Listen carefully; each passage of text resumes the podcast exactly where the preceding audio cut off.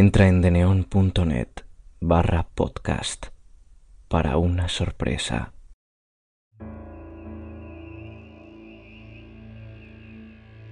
Primero que nada, buenas noches y muchísimas gracias por escucharme.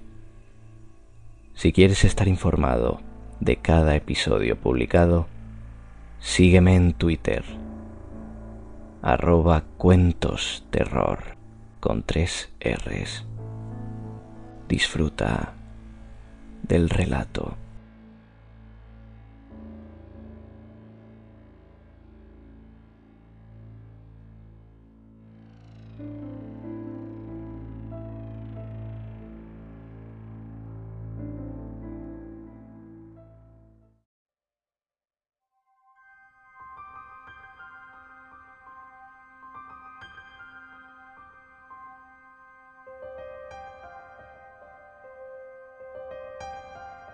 Carolina de Charles Nodier.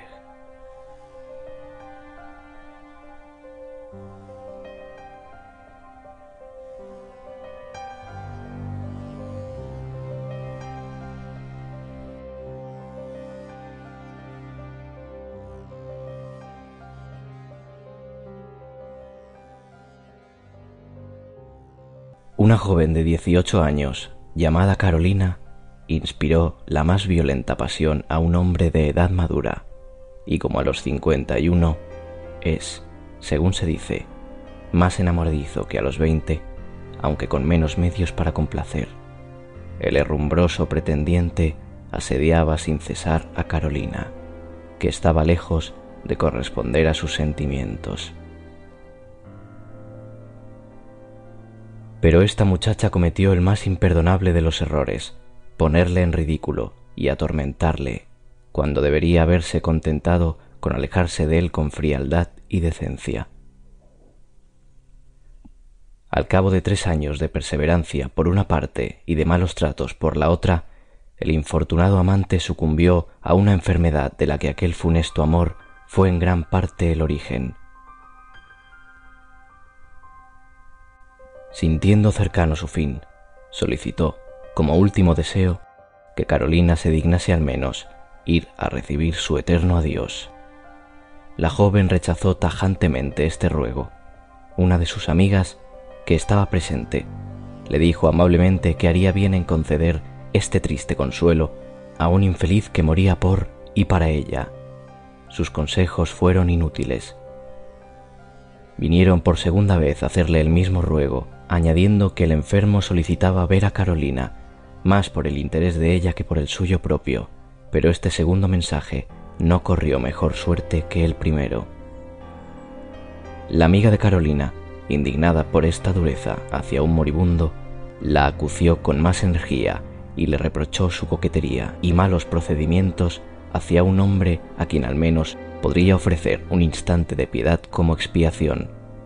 Carolina, cansada de tales impertinencias, consintió finalmente de muy mala gana y dijo, Vamos, llévame a casa de tu protegido, pero solo estaremos un momento, te lo advierto, no me gustan ni los moribundos ni los muertos.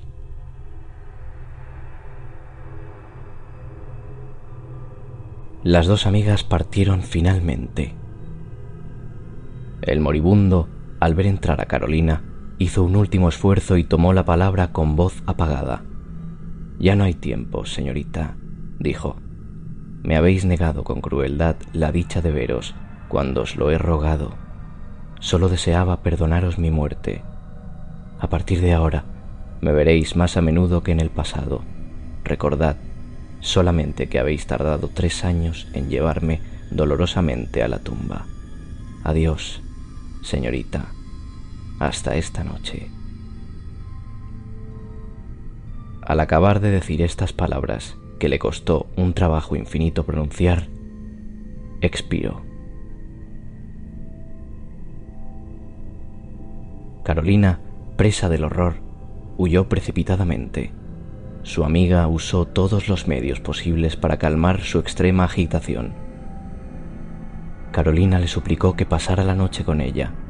Dispusieron otra cama en la misma habitación dejaron los candelabros encendidos y las dos amigas, como no podían dormir, estuvieron mucho tiempo hablando entre ellas. De repente, hacia la medianoche, las luces se apagaron por sí solas. Carolina exclamó con terror, Ya está aquí, ya está aquí, ya está aquí, ya está aquí, ya está aquí. Su amiga, que solo oye ahogados suspiros, seguidos de un profundo silencio, reúne sus fuerzas y llama arrebatadamente. Acude la gente de la casa. Intentan encender los candelabros, pero es inútil. Al cabo de un cuarto de hora que transcurre en medio de mortales angustias, suena el reloj. Carolina lanza un profundo suspiro, como alguien que sale de un largo sopor. Las velas se encienden solas, la gente de la casa se retira y Carolina, con una voz agonizante, dice, Ah, por fin se ha ido. ¿Lo has visto entonces? Sí, y estoy totalmente segura de que cumplirá sus amenazas. ¿Y qué? ¿Te ha hablado? Esto es lo que acabo de oír. Durante tres años vendré todas las noches a pasar un cuarto de hora con vos. Por lo demás, está tranquila. No os haré ningún daño. Limito mi venganza a obligaros a ver cada noche a aquel a quien habéis llevado a la tumba a causa de vuestra imprudente conducta. La amiga, que no sentía mucha curiosidad por ver repetirse la misma escena, se negó a pasar las noches siguientes con Carolina, quien le reprochó que la abandonase a un vampiro. Las visitas nocturnas continuaron. Carolina, bella, rica, dueña de sus acciones y con 21 años, quiso casarse con la esperanza de alejar al fantasma, pero el rumor de las apariciones hizo desistir a los pretendientes. Solo uno, un gascón, llamado señor de Forbignac, se presentó y se ofreció como esposo. La necesidad le obligó a aceptar, pero al día siguiente de las bodas, sin que llegara a saberse cómo había transcurrido la noche, el gascón desapareció con la dote y muchas joyas que no formaban parte de ella. La amiga de Carolina, sensible a tantas desgracias, acudió junto a ella, la consoló lo mejor que pudo y la llevó a un lugar donde concluyó tristemente su penitencia. Pasados los tres años, su vampiro le anunció al fin que ya no le vería más, y cumplió su palabra. Una lección tan severa suavizó su carácter.